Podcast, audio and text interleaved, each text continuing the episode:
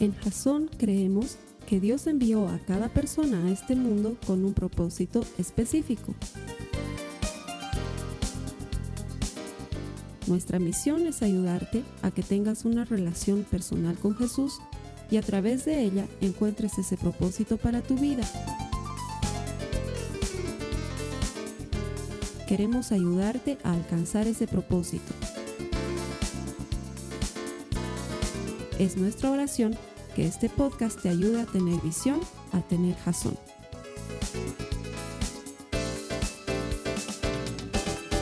Gracias, bienvenido a Jason. Hoy estamos comenzando una nueva serie. El objetivo de esta serie es ayudarte a ti a tomar decisiones correctas. ¿Por qué? Porque los seres humanos con mucha frecuencia decidimos de una manera equivocada porque no tenemos la dirección para tomar esas decisiones. Entonces, ya el solo hecho de que estés conectado aquí es haber tomado una buena decisión.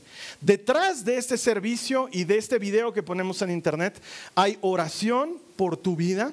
Esperamos y anhelamos que el Señor revele su mensaje y su palabra a tu corazón, que te ayude a desarrollar una relación personal con Él porque estamos convencidos de que todo el que encuentra a Dios encuentra vida.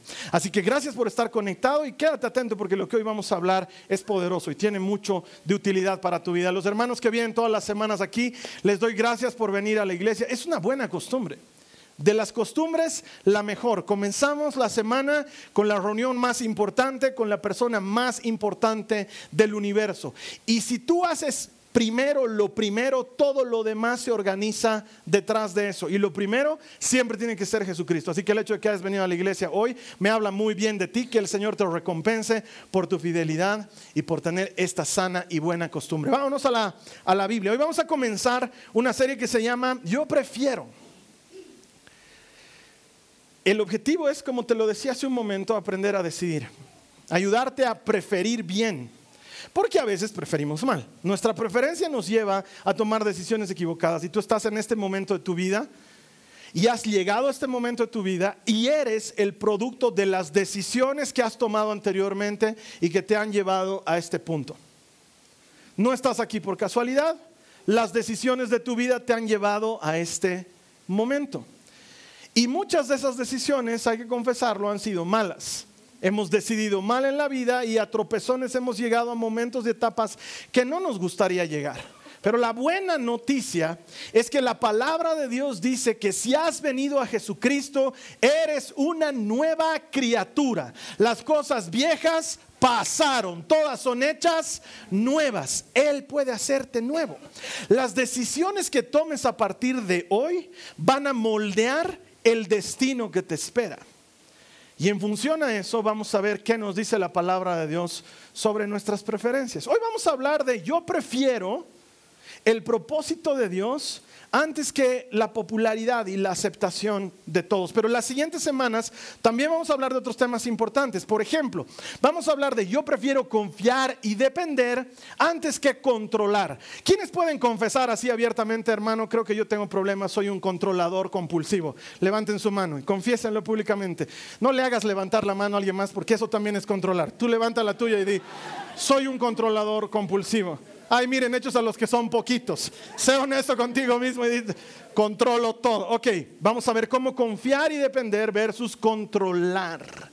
Y luego también vamos a aprender cómo elegir entre disciplina versus remordimiento. Muchos de nosotros vivimos en culpa y en remordimiento por no tener disciplina. Y también vamos a hablar, y esto sí que es buenazo, creo que es uno de mis temas favoritos, vamos a saber elegir entre lo importante versus lo urgente.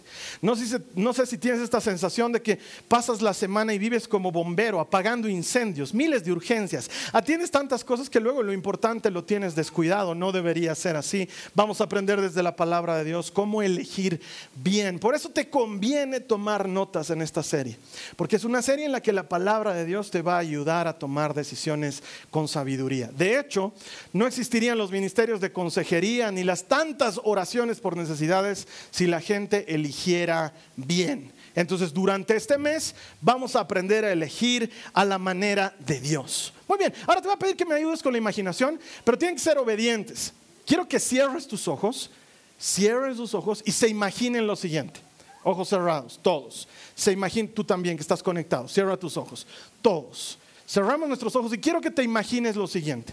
Quiero que te imagines vívidamente que vives en un mundo donde toda la gente te quiere. A todos les agradas. Todo lo que haces es aceptado y aplaudido por los demás. Cada que tomas una decisión, todos, sin excepción, te dicen, bien hecho, lo hiciste bien, lo lograste. No importa lo que hagas, la gente está satisfecha contigo. Siempre provocas que la gente esté alegre porque todo lo que haces le gusta a todo el mundo. Imagínalo, un lugar donde no importa lo que hagas, siempre estás haciendo las cosas bien. Puedes abrir tus ojos. ¿Cuántos disfrutaron ese momento de imaginar eso? tengo que decirte que lastimosamente, aunque lo hayas disfrutado, no existe. Es imposible, imposible gustarle a todo el mundo. Imposible. He pasado demasiados años de mi vida esforzándome porque todos estén contentos con lo que hago. No se puede. Que si su cabello está parado, ¿por qué está parado el cabello? que ahora se ha peinado de la cachetada, ¿por qué no se para el cabello? Estaba más bonito cuando estaba. Que si se pone gel, que si no se pone gel. ¿Te has teñido? No te has teñido. ¿Es, ¿Es, así tu cabello o es más oscuro?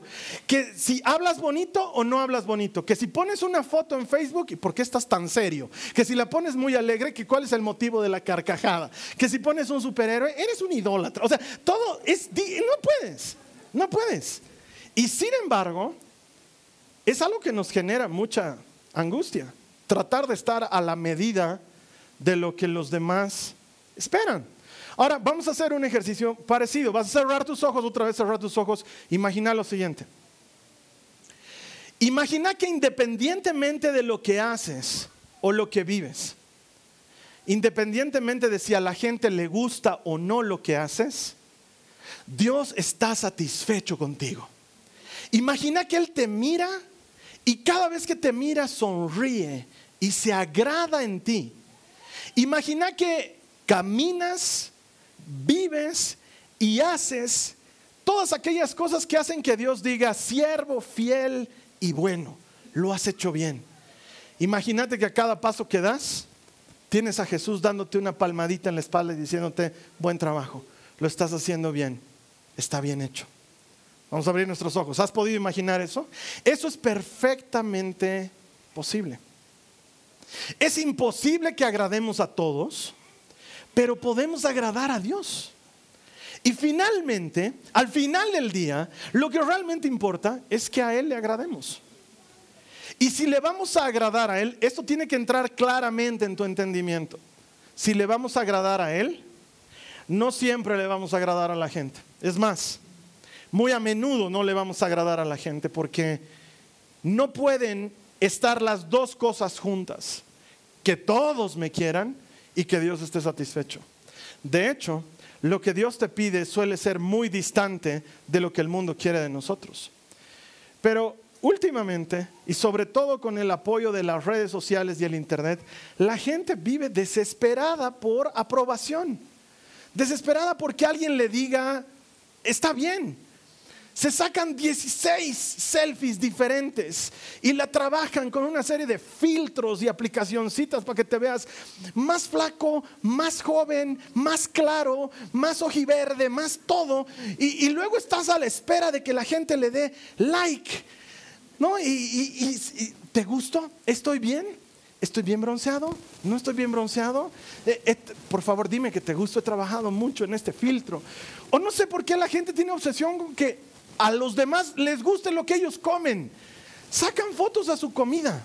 Y, están esperando que la gente diga, Yami, mm, ¿dónde se come eso? Mm, es tu comida, cométela tú y sé feliz. No, necesitamos que los demás nos digan, está bien. Hasta que viene el hermanito vegano que te dice, mm, tanta grasa y tanto carbohidrato no le hacen bien a tu cuerpo. Y estamos desesperados porque la gente nos apruebe. Estamos desesperados porque la gente nos quiera. ¿Está bien que haya combinado plomo con negro? ¿Le va bien? Ah, voy bien con el fondo azul porque a veces pongo naranja y azul y entonces estoy bien peinado, estoy saliendo bien. Dígame por favor, levanten sus likes. Me siento desprovisto. Es una desesperación ridícula. Estamos esperando que el mundo nos apruebe y lo que a uno le gusta a otro no le va a gustar. ¿Qué tal si empezamos a vivir para una audiencia de uno?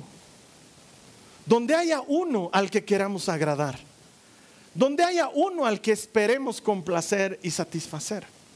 Claro que se puede. En Dios esto es perfectamente posible. Vivir de la aprobación de los demás nos aleja del propósito de Dios. Te lo digo otra vez. Vivir de la aprobación de los demás nos aparta, nos aleja del propósito de Dios. Porque además lo más seguro es que el propósito de Dios para tu vida no se parezca al propósito de los demás para tu vida. Es bien interesante, pero la mayor parte de las personas no saben el propósito de su vida, pero sí saben el propósito de la vida de los demás. Entonces nos animamos a darle consejos a todos sobre lo que tienen que hacer con su vida pero no sabemos lo que tenemos que hacer con la nuestra. ¿No sería más coherente que nosotros nos enfoquemos en buscar qué es lo que quiere Dios para nosotros? Y tengo que ser claro en esto. Cada vez que tú escojas hacer lo que Dios quiere que hagas, en ese momento de forma simultánea estás decidiendo no hacer todo lo otro. Cada que escojo hacer lo que Dios quiere, elijo no hacer todo lo otro. Es simultáneo. Vamos a tener que elegir entre le agrado a Dios y cumplo lo que Él quiere para mi vida o le caigo bien a la gente. Y aún con todo tu esfuerzo no le vas a caer bien a todos. Te voy a contar una cosa que me pasó cuando era muy jovencito. Algunos no lo saben, otros sí lo saben. Resulta ser que cuando yo era muy jovencito trabajaba en televisión. Gané un casting ahí de presentadores, éramos varios, hicimos un casting, salí elegido en el casting. Empecé a conducir un programa de televisión. Ese programa de televisión no era feo, no era malo, sencillamente me distraía de muchas cosas que eran mi propósito en ese momento y además me distraía de mi relación con Dios. Entonces un día voy y renuncio. Le presento a mi jefe la renuncia y le digo, ya no quiero trabajar.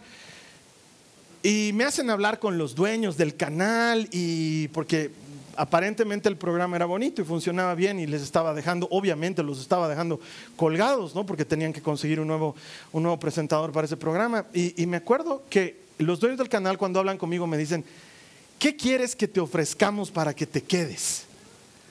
es una interesante oferta, ¿no? Porque yo podía decir, yo quiero el horario de las 8 de la noche para dar noticias junto con Carlos Mesa, digamos, ¿no? Eh, claro. Y tal vez me daban, o sea, finalmente me están ofreciendo. Pero no, el tema ahí era que yo quería dedicarle ese tiempo a algo que Dios me había encomendado. Es bien difícil decirle esto a alguien que no conoce a Dios.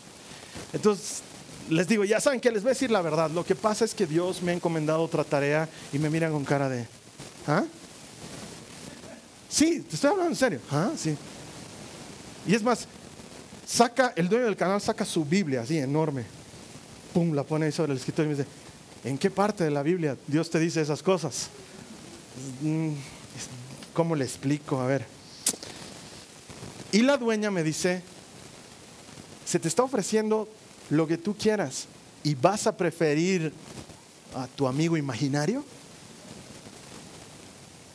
no les va a gustar a todos. No todos lo van a aprobar. No todos van a estar de acuerdo. Eh, seguir a Jesucristo no está en el top 10 de las cosas que la gente hace. Ve la lista de cualquiera. ¿Qué es lo que quieres hacer en tu vida? Visitar los Himalayas, comer en las riberas del río no sé qué tantito, visitar Gogh, eh, no sé, pero seguir a Cristo no es popular, pero es toda la diferencia vas a tener que elegir entre uno y el otro. Este Moisés del que tanto hablamos tuvo que hacer algo parecido. Nació como, como un hebreo, pero fue rescatado por egipcios y criado por la hija del faraón y creció como príncipe. Pero luego tuvo que enfrentarse al desierto para luego liberar a los israelitas de la opresión que vivían como esclavos. Ese es un poco el resumen de la historia. El otro, el otro día veía una publicación que me parecía hermosa. Decía, Moisés pasó 40 años creyendo que era alguien, para luego pasar otros 40 años aprendiendo que no era nadie, para luego pasar otros 40 años viendo lo que Dios hace con alguien que no es nadie. Ese es un poco el resumen de la vida de Moisés. Hebreos lo pone de la siguiente manera, Hebreos 11, 24 al 26 dice, fue por la fe que Moisés, cuando ya fue adulto, rehusó llamarse hijo de la hija del faraón. Mira lo que dice ahí, dice, prefirió ser maltratado con el pueblo de Dios a disfrutar de los placeres momentáneos del pecado. Consideró que era mejor sufrir por causa de Cristo que poseer los tesoros de Egipto, pues tenía la mirada puesta en la gran recompensa que recibiría. Prefirió. Es algo que él ha escogido hacer. Él podía hacer uso de sus derechos como hijo de la princesa de Egipto, pero él prefirió cumplir con el propósito que Dios tenía para su vida. Y cuando hablo de propósito de Dios, Sé que genero un signo de interrogación gigantesco en tu cabeza porque muchos de nosotros no sabemos cuál es el propósito de Dios para nuestra vida, pero quiero aterrizarlo un poquito. Hoy no te estoy hablando del propósito con P mayúscula, ese gigantesco por el cual Dios te llamó aquí. Porque para llegar primero a ese propósito necesitas pasar por el propósito de ahora. Ahora muchos de nosotros estamos pasando por una época en la que tenemos que cumplir con el propósito de ser estudiantes. Y si eres fiel en lo poco, Dios te dará mucho más. Algunos tenemos que pasar por el propósito de saber administrar bien los bienes ajenos. Porque si cumples bien con ese propósito, luego te dará los bienes propios. Algunos estamos pasando por un propósito muy específico como cuidar niños y cambiar pañales. Entonces, la P grande se ha vuelto P chiquitita. Porque en lugar de perseguir algo que parece grande, estás persiguiendo una P chiquitita porque estás con pañales hasta el cuello y además que eso está lleno de P's, ¿no? Pi, pi, po, po. Entonces, es como que... Y tú me entiendes. Y sin embargo, Dios no te hubiera dado hijos si no fuera parte de lo que Él tiene para tu vida. No, no, no sucede jamás que en lo que Dios se da la vuelta, dice, ahí está, ya se ha embarazado otra vez. ¿En qué rato? Esto, ¿Qué manera de ser fértiles? O sea, no, es, es parte de lo que Dios está haciendo por ti y para ti. Y si aprendes a ser fiel en esa P minúscula, en ese propósito chiquitito, en esa temporada pequeña, luego Dios te lleva a propósitos más grandes y más grandes. Pero necesitas enfocarte en el propósito de Dios. Hay gente que no va a entender que le dediques tanto tiempo a tus hijos. Te van a decir, ¿cómo te vas a enfocar en tus hijos cuando tienes una carrera fabulosa? Pero es que Dios te ha encomendado una gran tarea. Hay gente que no va a entender por qué de una vez no sueltas ese tu negocito que ni plata te da y te metes a trabajar en otra cosa, pero Dios a lo mejor te ha encargado que pases por ese momento. Esto es algo que tienes que llevar delante de Dios y entender que lo que estás viviendo tiene que de alguna manera encajar en el propósito de Dios y presentárselo a Él y empezar a trabajar en el propósito específico. ¿Qué estás viviendo hoy que Dios esté permitiendo para tu vida como una etapa que te lleve a algo más adelante? ¿Qué? Y encontrarle sentido a ese propósito, elegirlo. Esto va a involucrar comunión con Dios. No hay manera de que estés caminando en lo que Dios quiere para ti si no estás en comunión con Él. Me acuerdo que una hermana venía una vez, años atrás, cuando teníamos nuestros primeros compartimientos bíblicos, pero estaba hablando años atrás, así, años, años atrás. Y una hermana nos decía, hermanos, no sé si el propósito de Dios es en mi vida claro. Él, él me ha dicho que abra una whiskería. Nosotros decíamos, no les, Dios sabe que no estoy mintiendo. No les estoy exagerando ni un ápice. Nosotros decíamos, hermana, no es propósito de Dios que abras una whiskería. Dos semanas más tarde, ronda de testimonios. Sale la hermanita, agarra el micrófono. Quiero dar gracias a Dios porque pese a que algunos hermanos me han dicho que no era propósito de Dios abrir una whiskería, Él nos está bendiciendo grandemente con eso. Incluso les tengo que contar, mi hermanito no tenía mochila para ir al colegio. No sabíamos de dónde conseguir y una noche alguien se ha olvidado una mochila en la whiskería. Gloria a Dios porque entonces ahora mi hermano ya tiene mochila para ir al colegio. Nosotros escuchábamos así de, oye, nos está tomando el pelo. Y, y encima, Dios, ¿por qué le das la mochila? O sea, no tengo autoridad para decirte qué de lo que estás viviendo es o no propósito de Dios. Eso tú lo tienes que encontrar en Dios. Pero sí vengo a decirte de parte de Dios que cuando tienes propósito en Dios, eso hace a un lado las distracciones. Cuando tienes enfoque, sabes hacia dónde Dios te está llevando, eso hace que dejes de distraerte en macanas. Durante 10 años de mi vida yo estuve muy distraído en tonteras porque no entendía claramente cuál era el propósito de Dios para mi vida. Todo comenzó cuando para empezar me metí a estudiar una carrera que Dios no quería para mi vida, pero que luego ahora entiendo, Él utilizó como entrenamiento para que yo aprenda a no ser tan bruto. En serio, esa carrera para mí ha sido entender que uno puede ser bruto a propósito. Y andaba distraído. Dios tenía para mí otra cosa. Pero yo estaba perdiendo mi tiempo en realmente tonteras. Un amigo mío estaba trayendo autos de, de Iquique, entonces lo ayudaba y me perdía de clases. Mi chica estaba filmando un documental, entonces yo era su camarógrafo y me perdía de clases. Y así se me pasaban los años. Y lo engañaba a mi papá, él me daba plata para pagar la universidad, yo retiraba la materia, pagaba la universidad, con el cambio me iba a pasar otras clases. O sea, realmente una vida de pérdida de tiempo. ¿Por qué? Porque no tenía propósito.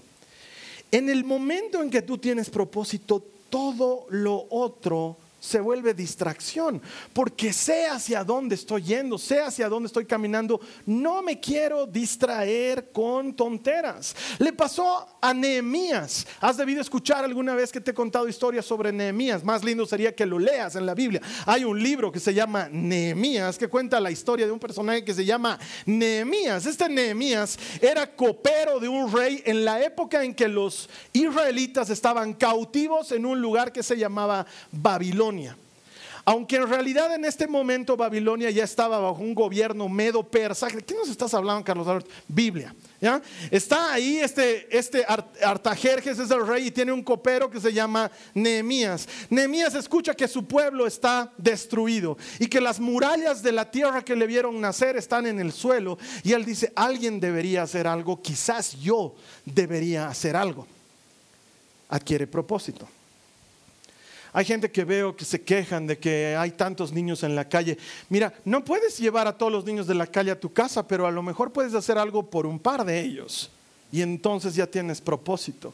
Hay gente que dice, ay, a mí me emparte el corazón los ancianitos. Mira, no puedes acoger a todos los ancianos del mundo, pero ¿qué tal si comienzas con un par de ancianos y empiezas a adquirir propósito? Hay padres de familia que dicen, ay, la juventud, ¿cómo está? Y no cuidan a sus hijos. ¿Qué tal si adquieres propósito y empiezas a mirar primero por los tuyos y hacer una gran tarea? Nehemías dijo, yo voy a ir y voy a levantar la muralla. Obviamente solo no podía, pero cuando alguien quiere hacer algo, consigue los recursos, la gente, el tiempo y lo hace. Consiguió todo para empezar a reconstruir la muralla. ¿Y en eso qué hay? Oposición. Siempre hay oposición. Va a haber gente que te va a venir a decir, oye, ¿en serio ahora quieres dedicarte a ayudar a ancianos? No esperes agradarle a todo el mundo. Va a haber gente que te va a venir a decir, ¿en serio vas a renunciar a tu empleo por quedarte con tus hijos? No esperes que te entiendan, no te van a entender, pero si es algo a lo que Dios está llevando con un propósito, es una gran obra. Nehemías estaba construyendo el muro y se aparecen Zambalat y Tobías, dos personajes de la historia que van y le dicen, oye, oye, oye, ¿qué, qué estás construyendo ahí? Nos han dicho que dice que tú has dicho que quieres ser rey en Israel y en Jerusalén. Vamos a ir a contarle a Artajerjes. Nehemías podía descuidar su obra y distraerse, pero cuando tienes propósito, no te distraes, tienes enfoque. Nehemías les dijo, lo siento, Dios me ha encargado una gran obra, no tengo tiempo para estar discutiendo con ustedes. De hecho, el libro de Nehemías trata solo de eso, de todas las veces que trataban de distraerlo de su obra. Y sin embargo, Nehemías no se distrajo. ¿Por qué? Porque Dios le había encomendado una obra. Ahorita que tú estás con pañales hasta el cuello, tengo que decirte, es una gran obra.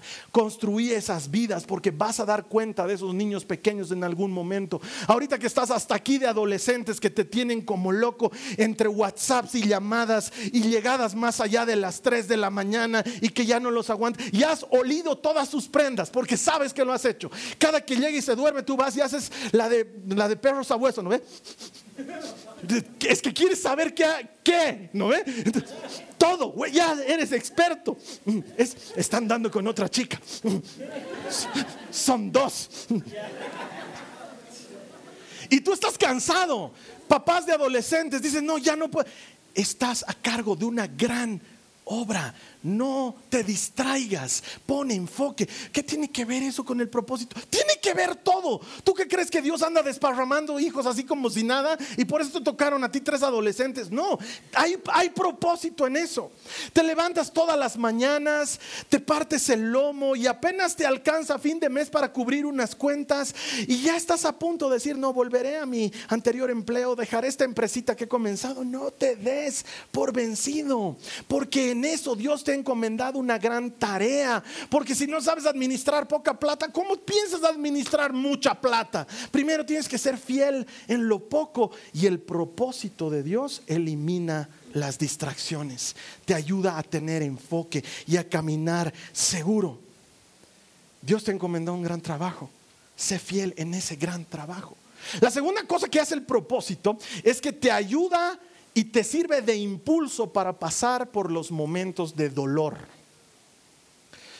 Ahí deberías anotarlo, me estás mirando con cara de que, ¿ah? Anotarlo, el, el propósito impulsa para los momentos de dolor. ¿Por qué? Porque el propósito siempre viene con un precio. No pretendas hacer lo que Dios quiere que hagas en la vida sin que te cueste nada. Hay que pagar un precio por seguir las instrucciones del Señor. Hay que pagar un precio por tener un matrimonio sano.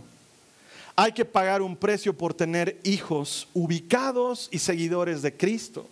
Hay que pagar un precio por tener una empresa íntegra y que no haga ninguna especie de matufia con impuestos o con el Estado, pero los impuestos son los malditos, son una maldición de Jesucristo. No importa, es la ley y hay que respetarlo. Uno tiene que hacer, uno no cumple la ley porque le gusta, uno cumple la ley porque Dios dice que hay que cumplir la ley, punto. Se necesita tener una vida de enfoque en Dios para dar fruto en tu vida y eso exige pagar un precio, no es gratis. Moisés pagó precio, David pagó precio. El que quieras de la Biblia, Eliseo, Elías, Jeremías, dame el nombre, María, Jesús. Hacer caso a Dios también significa dolor. Muy a menudo significa dolor. Pero cuando tienes propósito, ese propósito es impulso a través del dolor. El saber lo que tienes que hacer en tu vida te sirve de alimento para cuando no tienes fuerzas para avanzar en tu vida. Mira Moisés, por ejemplo, lo que te estaba hablando. Él sabía hacia dónde tenía que llegar. Entonces todo el dolor que ha sufrido con el faraón, con los israelitas, se disipaba cada vez que lo recordaba que él tenía un gran propósito por cumplir. Varias veces ha estado desanimado, varias veces ha estado a punto de botar la toalla. ¿Por qué? Porque era difícil, imagínate, el faraón era terrible era malo y era poderoso. Se libran del faraón y aparecen los murmuradores de Aarón y Miriam, que en lugar de estar a favor de Moisés están en contra. Sus propios hermanos hablaban mal de él. Dios le hace justicia, se libra de ellos, ya están los llorones de los israelitas, que tenemos hambre, que tenemos sueño, que tenemos sed, no nos gusta vivir aquí, llévanos más allá. ¿Dónde está este Moisés? Haremos un becerro. Era para morirse. Es más, hay una vez que Moisés se presenta delante del Señor y le dice, Señor, ¿sabes qué? No son mis hijos, yo no los he parido, mátame. Mátame. Ya no quiero vivir. ¿Sabes qué? Me voy con él, me voy con él. Yo no me quedo, me voy con él. Estoy seguro. Cuando allá se pase lista mi nombre. Ya, ya lo tenía todo claro. Pero ¿sabes qué le dice Dios? Tienes un propósito, Moisés. No olvides que tienes un propósito. Tú eres el que vas a llevar a mi pueblo a la tierra prometida. Eres tú, no lo hará otro. Y eso te da fuerzas cuando estás pasando por el momento de dificultad y de dolor. Porque vamos a pasar por momentos de dificultad y de dolor. Van a haber cosas que no vas a poder manejar, pero el propósito, eso te va a mantener encendido. El propósito te va a dar motivos para vivir y para seguir adelante. El propósito va a venir a sanar heridas. Entonces, cuando, te critiquen, cuando me critiquen, Carlos Alberto, ¿qué voy a hacer? Vas a recordar que tienes un propósito, no importa cuánto te critiquen, no importa cuánto no les guste. Te he contado, he desperdiciado demasiados años de mi vida queriendo gustarle a la gente. Y ha llegado un momento en que no solamente no les gustaba, sino que era con bronca, con rabia. Todo lo que hacía era malo y feo. Entonces, ¿sabes qué hicimos esa noche? Recién había comenzado Jasón. Jasón se transformó en una especie de mala palabra. Y no es que porque Jasón suena como calzón, sino que, sino que definitivamente suena, hermano.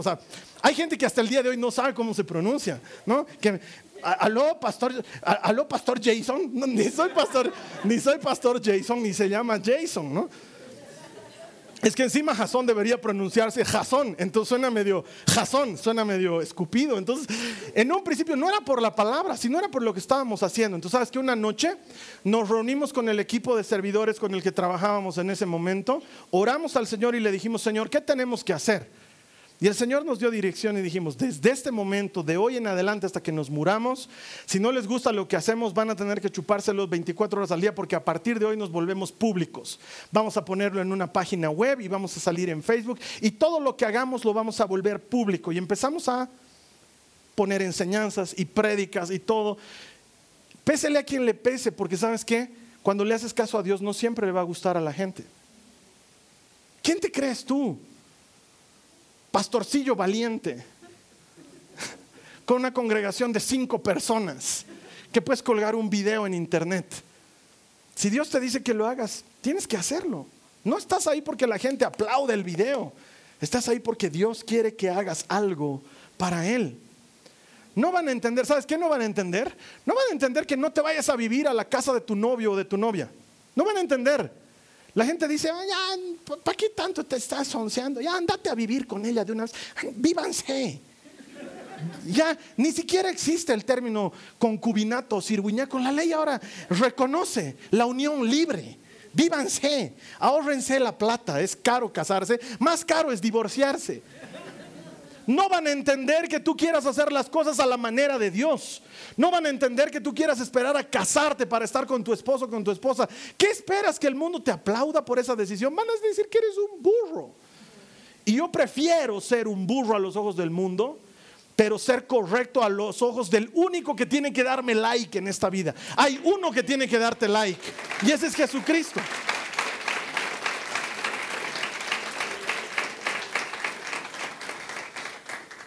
Al final del día lo que importa es lo que dice Él. Eso es lo que debería interesarme. Hay gente que te va a decir, ah, todo el mundo roba en sus oficinas, vos también deberías aprovechar, sonso eres, nos perjudicas a los demás, vos también pues aceptá, aceptá un poquito, repartí entre los compañeros, repartí.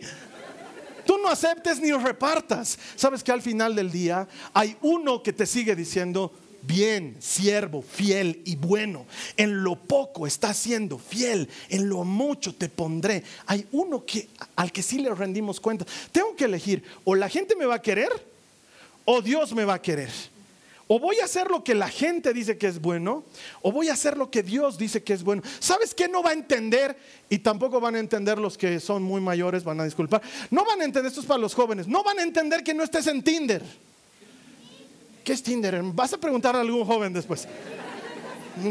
No van a entender que no estés en Tinder. Todos te van a decir, ay, no seas, ahí andas, eh, tanto tiempo, tanto tiempo estás sin novio, sin novia, ya deberías subirte a Tinder. ¿Vas a, ¿Vas a agradarles a ellos y te vas a poner en vitrina en Tinder para todos los demás? ¿O vas a agradarle a Dios que Él dice que tiene un propósito para tu vida? El problema es que vivimos bajo la maldición de las comparaciones. Vivimos bajo la maldición de las comparaciones. Miras a los demás y dices, ay, mis compañeros ya son gerentes en empresas. Yo ni he defendido mi tesis todavía.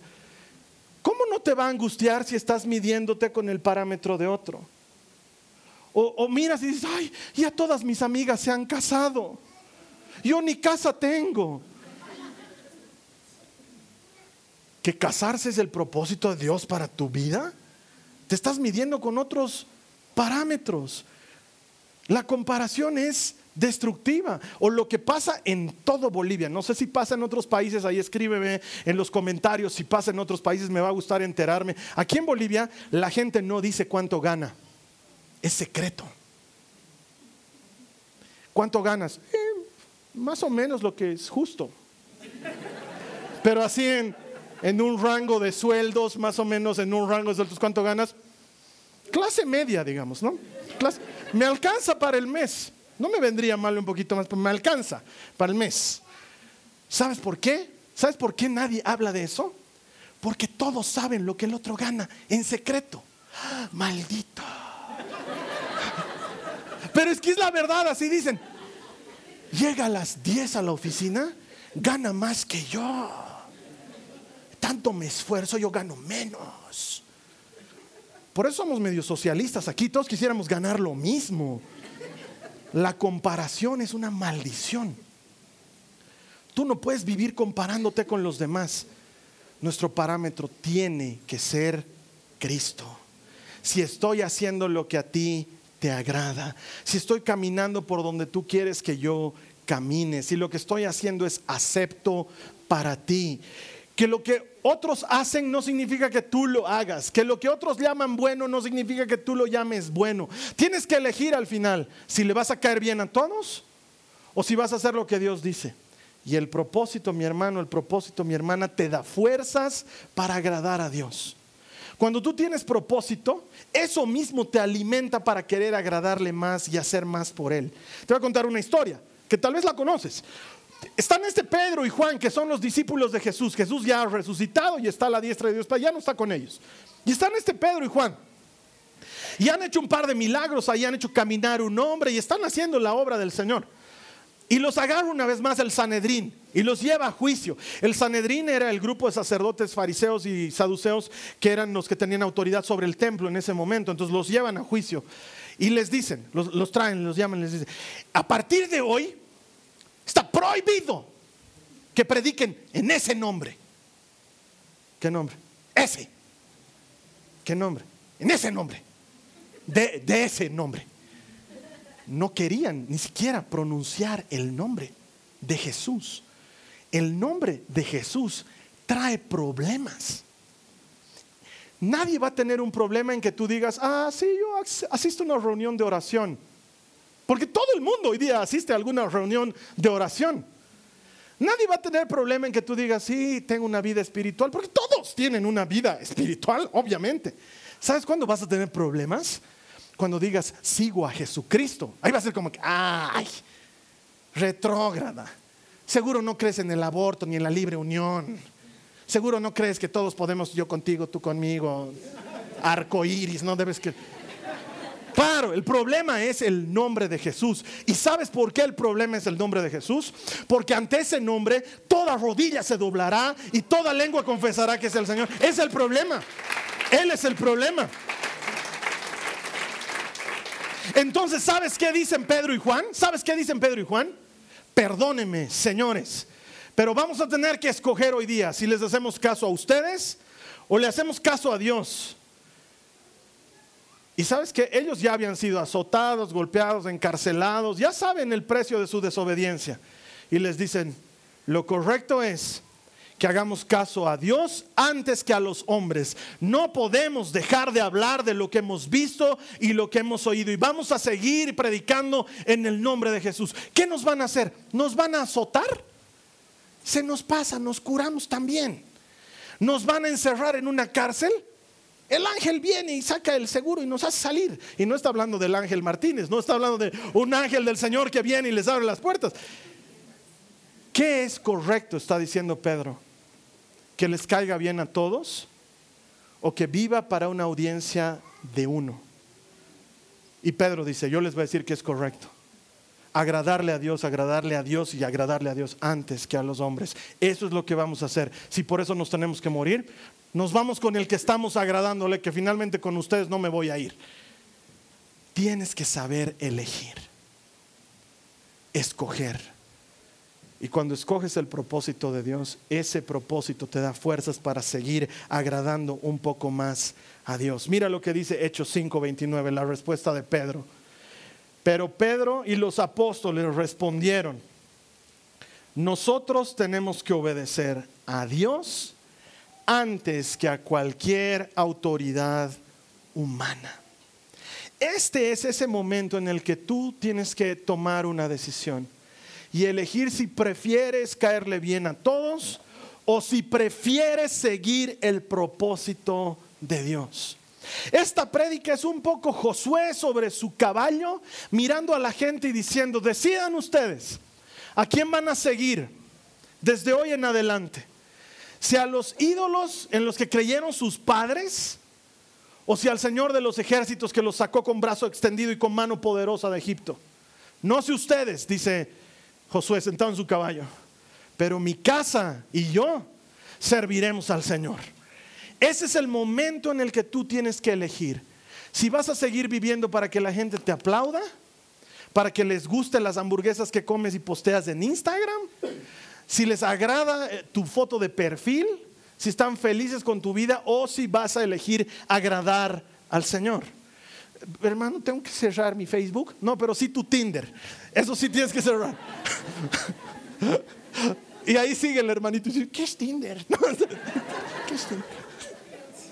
yo, no les voy a decir. Cierro con esto. Moisés sí supo qué elegir. Te vuelvo a leer el pasaje que leí al principio en Hebreos 11, el verso 26 solamente. Dice que Moisés consideró que era mejor sufrir por causa de Cristo que poseer los tesoros de Egipto, pues tenía la mirada puesta en la gran recompensa que recibiría. Yo te pregunto, hermano, hermano, ¿qué vale más? ser querido por la gente o ser amado por Dios? ¿Qué tiene más valor en tu vida? Divertirte, no es malo divertirte, pero de forma pasajera en distracciones que no te llevan a algo verdadero o ser fiel a Dios, que también es divertido. ¿Qué es preferible? Comenzar algo, cualquiera puede comenzar, o terminar algo, que para eso sí necesitas ayuda del que todo lo puede. ¿Qué vas a elegir? seguir en tu comodidad, porque es cómodo no seguir a Cristo, o incomodarte un poco más porque tienes un llamado. El llamado es incómodo. El llamado produce resistencia. Tenemos un enemigo común que no le gusta que sigas a Jesucristo. Es más, deberías preocuparte cuando no hay incomodidad en tu vida. Si estás muy cómodo en tu vida, a lo mejor no estás caminando hacia tu propósito, porque el enemigo molesta cada vez que tú decides hacer la voluntad de Dios.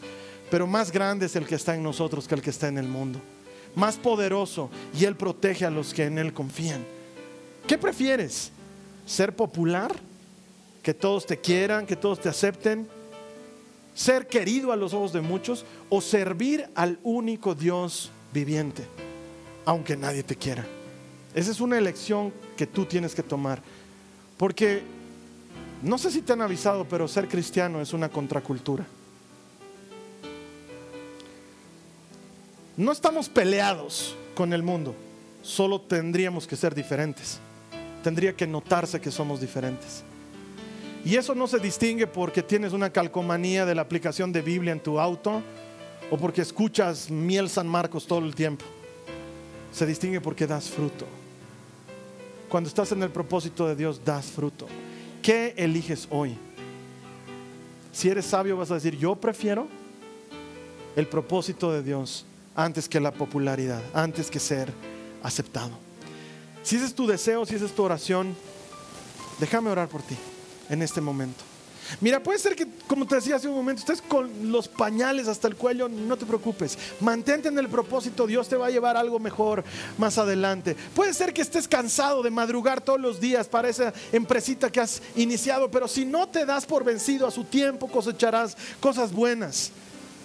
Quizás estás angustiado porque estás tratando de salir de deudas y son meses y meses. El Señor está contigo. Tú mantente fiel a ese propósito. Haz las cosas a su manera y Dios va a bendecirte. Si lo que tú eliges hoy, si lo que tú prefieres hoy es su propósito antes que cualquier otra cosa. Cierra tus ojos, quiero orar contigo, levanta tu mano y dile a Jesús, yo hoy, yo prefiero, levanto mi mano porque yo prefiero, dile a Jesús, yo prefiero tu propósito antes que el mundo me quiera, me acepte, me aplauda o me agradezca. Díselo con decisión, yo prefiero tu propósito, yo prefiero lo que quieres para mí antes que lo que quieran otros. Señor, ayúdame a decidir bien, ayúdame a elegir bien Hoy yo doblo mis rodillas ante tu nombre Jesús, pero mañana el mundo entero doblará sus rodillas ante ti. Te doy gracias Jesús y te amo. Amén. Si has hecho esta oración, Jesús la recibe. Él toma en serio cada palabra que nosotros pronunciamos. Y si hoy has preferido su propósito antes que la popularidad, te puedo garantizar que aunque el camino no es fácil, la recompensa es maravillosa.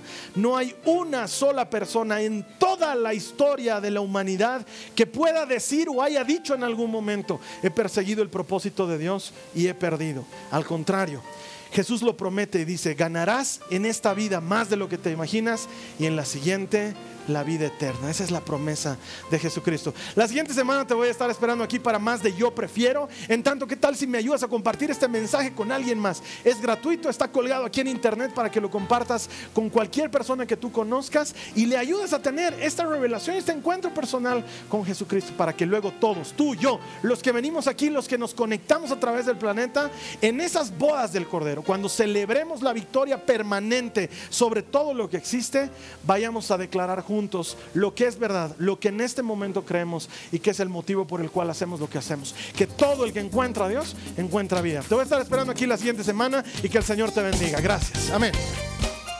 Esta ha sido una producción de Jason Cristianos con propósito. Para mayor información sobre nuestra iglesia o sobre el propósito de Dios para tu vida, visita nuestro sitio web www.jason.info. Allí encontrarás muchos recursos para animarte en tu relación con Dios, enseñanzas, nuestro blog, prédicas y mucho más. Te lo deletreamos www.jazon.info. También puedes visitarnos en nuestro sitio en Facebook www.facebook.com barra Que Dios te bendiga abundantemente. Muchas gracias.